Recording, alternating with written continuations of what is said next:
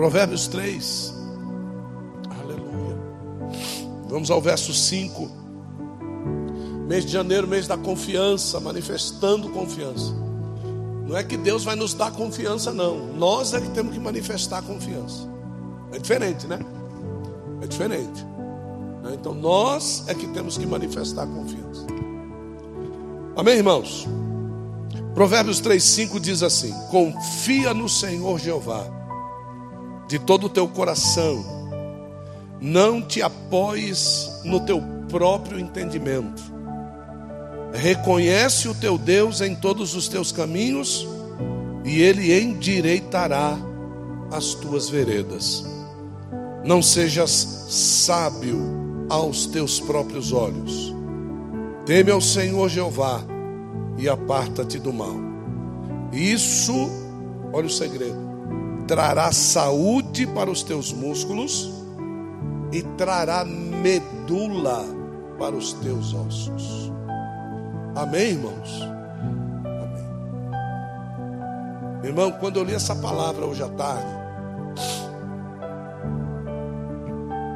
eu eu fiquei pensando no câncer de medula. Quanta gente morre com câncer de medula. E aqui está dizendo que a confiança em Deus primeiro fortalece os músculos e a continuidade e o aumento desta confiança, diz a Bíblia, ela traz saúde medula. Ela não traz saúde na medula, ela traz saúde e medula. E eu fiquei meditando nisso. Primeira coisa que eu fui fazer, lógico, eu fui ver o que, que é medula que é a medula? A pessoa diz assim: transplante medula. Se eu for perguntar para você o que é medula, você sabe responder? Não sabe responder. Você já ouviu demais a respeito disso. É, é um líquido, mas o que é a medula? É um líquido que está dentro da espinha, mas o que é a medula? A gente vê que quando vai fazer teste da medula, tem lá uma injeção, né, que você põe lá que dizem que dói demais aquilo, irmão e não, e não tem anestesia. Então, olha só, a pessoa que vai aplicar, vai injetar, vai colocar uma agulha na tua medula e não pode furar do outro lado. E, e, e essa medula é como se fosse um fio de cabelo. Então, olha, o médico que vai fazer isso, a especialidade que ele tem que ter. Hoje a gente tem imagens que podem nos dar esta, esta precisão. Mas e alguns anos atrás? Morria de câncer de medula e está acabado, pronto. Morria mesmo. Mas hoje nós temos esta condição. E eu fui ver o que é medula. Você lá sabe o que é medula, irmão? Pega o teu, pega a tua mão direita assim, faz assim, faz assim com a tua mão direita. Ó, passa ela no teu braço, corre aqui. Passa ela no teu braço assim, ó. Diz assim: Isso aqui é medula. Você sabia que medula é uma pele líquida? Você consegue imaginar Deus fazendo uma pele líquida? Não é difícil imaginar, sabe por quê? Porque quando você foi criado, como é que você era? Você era um coloide, você era uma gelatina. Depois é que a pele foi sendo formada. Né? A pele é uma das últimas coisas que se forma no, no homem. Então é, é, um, é um tecido líquido. E esse tecido, ele é responsável, ou seja, ele é responsável. Ele não recebe ajuda de ninguém. A responsabilidade é dele. Medula. É algo no nosso coração que é individual, é algo no nosso ser, perdão, que é individual. O coração depende depende do sangue. O sangue depende do oxigênio. O oxigênio depende dos pulmões. A medula não depende de ninguém. A medula é responsável na formação, você imagina, do sangue. O teu sangue, ele é formado pelo que a medula produz. E, e é interessante que a medula produz leucócitos, a medula produz as plaquetas e a medula produz as hemácias. A medula faz tudo isso. Ela faz. Então, quando uma pessoa tem problemas de medula, ela tem problema de vida. Ela não tem problema só na coluna, nos músculos. Por quê? Porque a medula, embora ela seja tão importante, Deus escolheu só algumas partes para que esta medula esteja. E ela não está só na coluna. Olha que coisa, né? Outra coisa, quais os ossos que têm medula? Você sabia que a tua avó já sabia da existência da medula? E a gente só veio ouvir falar em medula agora? A tua avó falava muito de tutano. Você lembra do tutano? Tutano, irmão, é a medula. Viu? Então, somente alguns ossos, os outros não. Somente alguns que Deus escolheu é que tem medula. Olha só, todas as suas vértebras, elas têm medula. Todos os espinhos, tem. Todas as suas costelas, olha, elas têm medula. Como é o nome desse, desse osso que tem aqui, ó? Que quando você vai fazer uma massagem cardíaca, ele é a referência. Externo. Deus colocou medula no externo. Agora, sabe por quê? Porque a maioria das grandes costelas estão ligadas aonde? No externo. E do outro lado está ligada aonde? Na coluna, nas vértebras. Então quer dizer que existe um consenso entre eles. Existe um fluxo de medula que a gente pensava que só estava na coluna. Deus ele está circulando essa medula no nosso corpo. Outro lugar que tem no crânio. Os ossos do nosso crânio, ele tem tutano dentro deles. E eu nem imaginava isso. O, o, o, outro lugar que tem fêmur, no fêmur tem tutano, né? No, no, no úmero, no úmero, o úmero tem tutano. E não tem mais osso nenhum no corpo que tem tutano.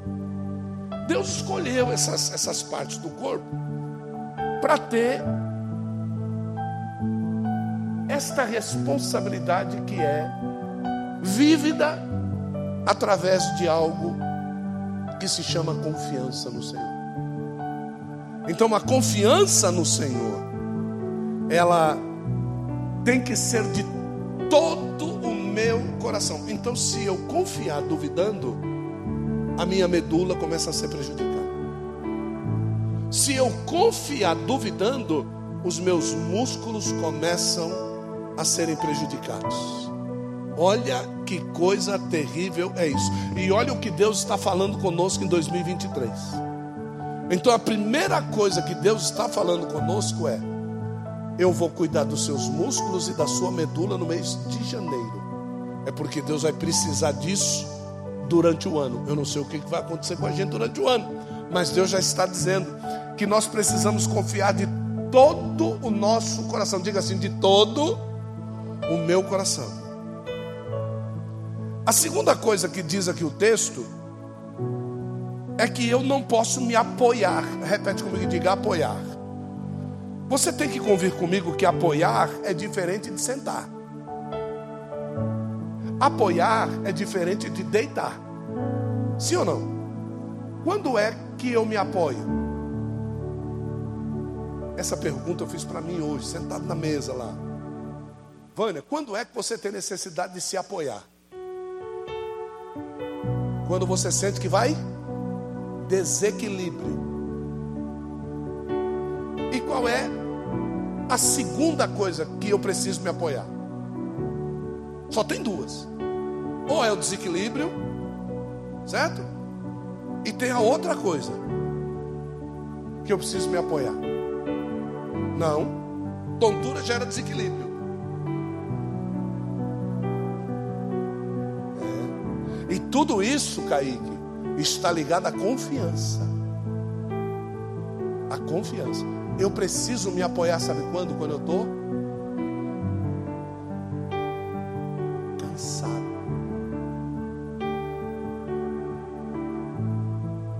quando eu me canso, eu dou uma paradinha aí e apoio.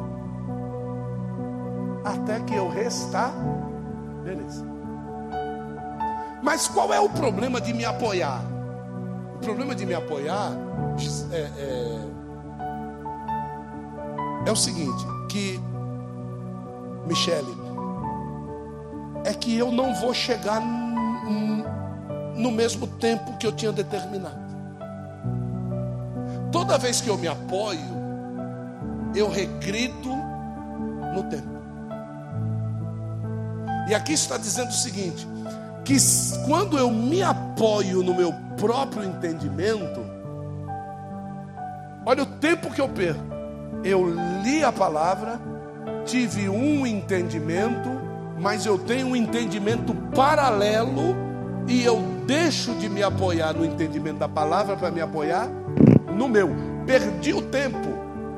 Qual tempo você perdeu? Fazendo a comparação dos dois, fazendo um julgamento dos dois e me apoiando no meu. Esse tempo pode ser o suficiente para quê? Para que eu, quando chegue no lugar, a bênção já passou.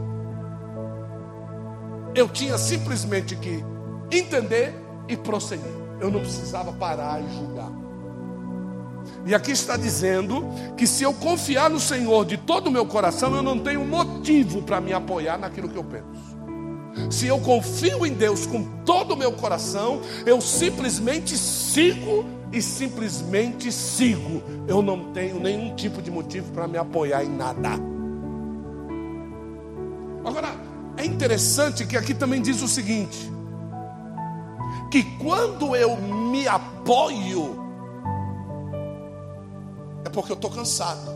E se eu estou cansado, ou eu não cuidei bem do templo do Espírito Santo para poder não prosseguir num caminho que já estava determinado para mim prosseguir, ou então eu perdi tempo fazendo juízos no caminho. É a mesma coisa de Israel que desobedeceu a Deus em Piairote e deveria ir pelo caminho dos filisteus e resolveu fugir dos filisteus e ir pelo caminho. Eles pararam em Piairote. Eles não deveriam ter parado, porque eles pararam para saber se a palavra de Deus era verdadeira e eles acabaram fazendo o julgamento errado e indo pelo caminho do deserto. Quando eles foram pelo caminho do deserto, eles foram encontrando coisas, situações que os cansaram no deserto 40 anos de deserto. Como é que eles iam chegar no tempo certo, se o tempo certo era nove meses? É a mesma coisa uma mulher engravidar, ela está esperando, os médicos estão esperando. Daqui nove meses vai nascer, e, o, e a criança nasce dali 40 anos. Que providência você acha que essa mãe vai tomar ao décimo mês? E quando ela abrir, a criança está sem forma ainda. Porque ela vai se formar com 40 anos. Porque ela tomou decisões erradas na vida dela. Então, estribar-se no seu próprio entendimento é dizer para Deus que Deus não pensou direito e você está pensando certo no lugar de Deus. Você está tomando as suas decisões no lugar de Deus. A terceira coisa que diz aqui é que você precisa reconhecer Deus nos seus caminhos. Agora, como reconhecer Deus nos meus caminhos se eu me estribei no meu próprio entendimento? E o meu entendimento me desviou do caminho de Deus. Porque tem muita gente, vocês devem conhecer, Pessoas que se dizem certas nos que estão fazendo, que Deus está com ele, mas você tem certeza, Deus não está com ele, ele vai quebrar a cara. Você deve conhecer pessoas assim, pessoas que acabaram se estribando no seu próprio entendimento. Agora, ter entendimento próprio de algum tipo de situação é pecado, apóstolo? Nunca, nunca. Aqui não diz que é pecado. Mas aqui diz qual é o resultado. O resultado é que os músculos estarão cansados. O resultado é que a medula não produzirá sangue bom quando você chegar no lugar. Não adianta você ir com o seu próprio entendimento e morrer no deserto. Não adianta você ir no seu próprio entendimento e chegar velho no lugar aonde você deveria ter chegado nove meses depois. E você morreu no deserto, porque a sua musculação não aguentou e a sua medula não gerou vida para você prosseguir. Morreram no deserto. É, é, é interessante que diz aqui: não sejas sábio a teus próprios olhos. Aqui não está dizendo que você não deve enxergar as coisas. Aqui não está dizendo que você não deve perceber. Enxergar é uma coisa e perceber é outra. Eu vi um vídeo essa semana de uma, de uma águia que o, o, seu treinador, posso chamar assim, né? Ele, a águia ama ele. Olha, a águia ama ele. A águia o tem como seu proprietário, seu treinador. Mas quando eu olhei para a mão dele, tem uma luva de couro muito grossa. Porque, embora aquela águia o ame, ela o fere. A garra dela, naturalmente, foi feita para ferir. Então, tem situações que os meus olhos precisam analisar isso. E, e, e, esse julgamento não é me tornar mais sábio, esse julgamento é me tornar estulto. Eu preciso ser estulto como a serpente. Sabe, sabe, o que é ser estulto? A serpente por si só, ela não sai correndo atrás de ninguém. Nós é que vamos entrar no lugar onde ela está e ela levanta para dizer: não passa aqui porque esse terreno aqui é meu. Se ela estiver prenha, se ela estiver com a, a, a, os, os filhotinhos na barriga, o raio de ação dela aumenta. Olha que coisa. Se ela não tiver, se ela tiver com fome, o raio de ação é um. Se ela tiver prenha, o raio de ação é outro. Se ela tiver dormindo, o raio de ação é outro. Ela tem um sensor de proteção. Nós deveríamos ser prudentes como a serpente. Nós deveríamos tomar cuidado com aquilo que nos rodeia, mas os nossos olhos se estribam na nossa sabedoria e nós trazemos os inimigos para bem pertinho de nós para conviver com a gente, nos enganar. Meu Deus, que, que palavra é essa? E, e, e, esse e esse treinador com aquele com aquele posso dizer uma luva, né? Com aquela luva de couro, aí aquela águia ela vinha de lá de longe e ele pegou um apito, botou na boca o apito e apitou. Eu fiquei falando, por que, que ele não chamou? Por que, que ele não gritou o nome dela? Cada situação tem uma forma de ser lidada. E eu preciso ter sabedoria para isso. Aquele apito é o barulho de uma águia do sexo contrário. Então, se é uma águia fêmea, o apito tem um determinado grau. Se é uma águia macho, tem outro grau. Quando ele apita, ele aguça o olhar. Ela olha aonde ela estiver. Ela ouve o apito, mas quando ela se aproxima, ela diz: Olha lá quem é, é o brincalhão do meu amigo, né? E ela então vem já com outra intenção. A águia muda de intenção no caminho. Nós não conseguimos fazer isso. Nós não conseguimos fazer isso. Nós não conseguimos ter esse senso, nós não conseguimos ter esse tino, nós não conseguimos ter essa visão, nós não conseguimos ter essa perspicácia. Nós não conseguimos ter. A gente mergulha num sentimento e mergulha de cabeça, quebra a cara. Você está tentando avisar para a pessoa, a pessoa quebra a cara, mas ela não quer sair do sentimento. É isso mesmo, não é, gente?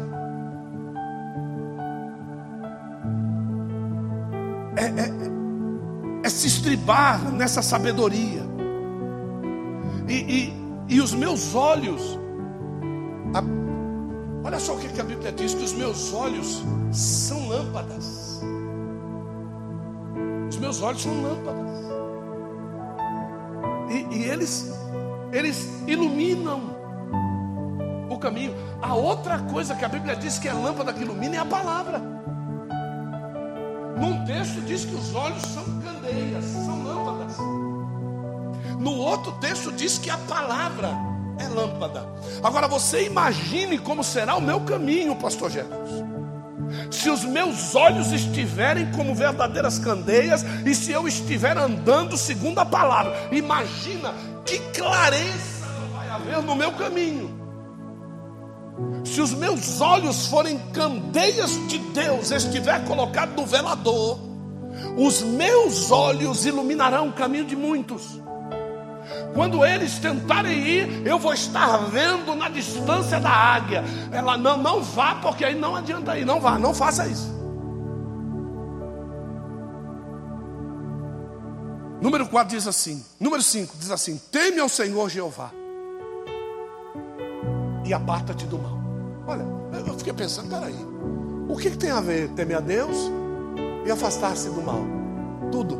Porque todas as vezes que eu temer a Deus, eu vou me aproximar dele porque eu não tenho mal na minha vida. Entenderam o que eu disse ou não? Toda vez que eu temer a Deus e não tiver mal na minha vida, eu não vou me afastar dele, eu vou me aproximar dele. Mas eu vou me aproximar dele com amor. Eu vou esquecer desse tal de temor. Porque não há temor na revelação do amor pleno. O amor pleno tira todo medo. O amor pleno de Deus, ele joga fora todo medo. Então, se eu não tenho males na minha vida, se eu não busco mal, eu me aproximo de Deus, me rendendo em amor a Ele. O temor me aparta do mal para que eu tenha um comportamento como esse, não ter medo de me aproximar de Deus. E tem pessoas, o salmista Davi, o salmista Davi disse para Deus: Eu vou usar um outro, vou usar um outro, vou usar Pedro, que está tá mais para Pedro do que para Davi. Eu vou usar Pedro. Pedro, quando viu Jesus fazer o milagre no barco, o que foi que Pedro disse para Jesus? Afaste de mim, porque eu sou o quê? Pecador. Olha, olha aí, olha aí. Ele, ele, ele, não tinha essa revelação do amor pleno. Tanto é que quando Jesus vai e pergunta para ele, Pedro, tu me amas? O que, é que ele responde? Senhor. Ele não vai entender que o amor de Cristo ultrapassa as barreiras para poder nos amar. Aleluia. E é justamente por isso que nós entramos pela porta da casa dele. Porque se o amor dele não fosse revelado, nós nunca entraríamos aqui, seríamos fulminados lá fora. Por causa da santidade dele. Aí diz assim: reconhece o teu Deus em todos os seus caminhos. Ou seja, queridos, é tão fácil. Está lá, eu estou andando, estou andando, estou andando. Peraí, Deus andaria nesse caminho? Não. Então, então estou errado. Deus andaria nesse meu comportamento? Não, então eu, tô, eu não posso. Eu preciso reconhecer Deus no meu caminho. Eu posso julgar errado, eu posso olhar errado, eu posso pensar errado, mas quando eu olhar para o caminho, eu vou discernir: eu estou errado. E eu preciso voltar, volta onde você errou. Volta, peraí, eu julguei aqui, vamos julgar de novo. Não, eu, eu coloquei a minha sabedoria para funcionar. Não, peraí, vou tirar minha sabedoria. Não, eu, eu, os meus olhos não tiveram discernimento. Não, peraí, é melhor então que eu seja cego. Se os teus olhos te fazem pecar, arranca eles. Ou seja, fecha o teu olho para esta situação e veja se Deus andaria no caminho que você está andando. Se Deus se, se, o teu coração for para não, querido, não ande nesse caminho. Porque aqui está dizendo: reconhece Deus nos teus caminhos. E quando você reconhecer, não, não, Deus não está nesse caminho, olha que coisa linda acontece depois: Ele endireitará as tuas veredas. Quando você disser, Deus não anda nesse caminho, Ele vai dizer, muito bem dito, Gilson, esse aqui é o caminho, endireita a tua vereda. E aí você vai começar a andar no caminho e vai reconhecer que Deus está naquele caminho que você está. Por quê? Por quê? Por que tudo isso está acontecendo? Por que, que essa maravilha de revelação? Porque no começo eu coloquei a minha confiança em Deus de todo o meu coração. Tudo começou aí. Essa maravilha que nós estamos vendo começou aqui em confiar em Deus de todo o coração. E por último ele diz assim: O que que isso vai gerar? Isso trará saúde para os teus músculos. Meu Deus. Medula para os teus ossos. Atitudes de um vencedor que gera ter saúde muscular e ter vida dentro dos ossos. Agora, se a gente for lá para o vale, Ezequiel 37, abre. Olha que coisa linda.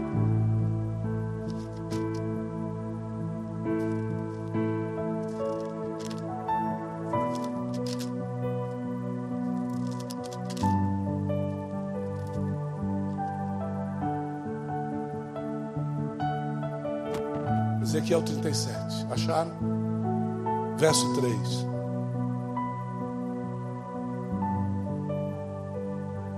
O que está escrito aí? Leia lá. Aqui, ó. Leia aqui, ó. Um, dois, três. Pode ler.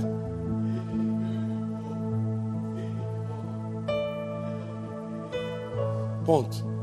O que, que aconteceu com os ossos? Perdeu o quê? Perdeu o quê? Perdeu a medula. Agora nós já sabemos o que, que gera medula. Então faz a conta contrária. Faz a conta contrária.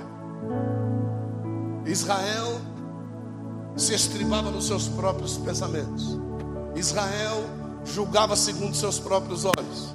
Israel não temia o Senhor e se aproximava do pecado. Israel achava que o seu caminho de pecado, Deus estava nele. Israel então, o que vai acontecendo com a medula? A medula vai secando, a medula vai secando, a medula vai secando. Quando acabou de secar a medula e só tinha osso, Deus levou Ezequiel no vale e disse para ele: Pode reviver esses ossos?